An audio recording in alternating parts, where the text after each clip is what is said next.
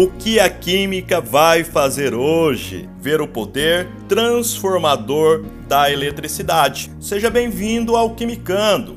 Vamos conhecer os personagens que desbravaram os caminhos da ciência. Hoje com ele, físico, químico, autodidata, o grande experimentalista Michael Faraday.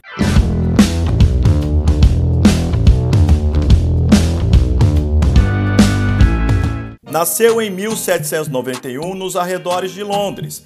Filho de um ferreiro, recebeu apenas a educação escolar básica. Aos 13 anos, foi trabalhar como ajudante de um encadernador de livros. Faraday lia todos os livros que caía na mão. E foi assim, por conta própria, que ele aprendia e se aprofundava na ciência. Todo o seu tempo livre e seu pequeno salário eram empregados em sua formação.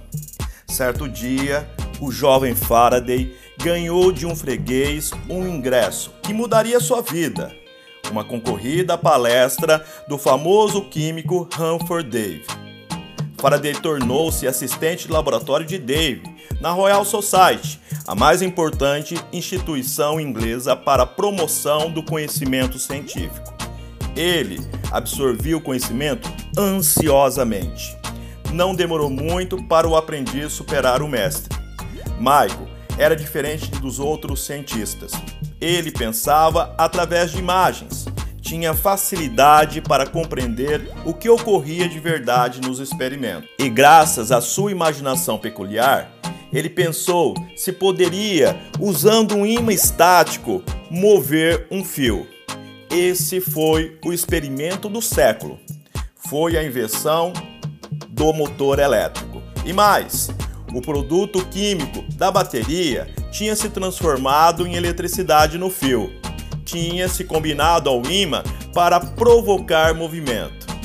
Ele demonstrou que era possível transformar energia mecânica em energia elétrica, criando o dínamo. Como exemplo, se instalarmos um dínamo na roda de uma bicicleta, pode ser usado essa energia para acender um farol. Faraday fez um experimento que explica a blindagem eletrostática, que ficou conhecido como gaiola de Faraday.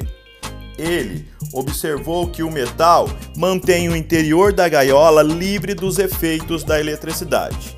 É por isso que quando um raio atinge um avião, os passageiros ficam protegidos.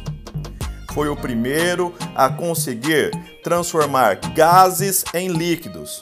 Esse experimento permitiu a criação de métodos de refrigeração.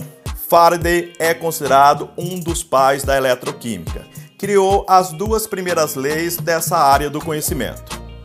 Faraday foi eleito para a Royal Society foi homenageado com a medalha Cooper, a maior honraria concedida por essa universidade. Ele recebeu o convite para ser o presidente da Royal Society. Não aceitou. Não queria ficar um minuto longe de seus experimentos. Isso que é paixão pela ciência.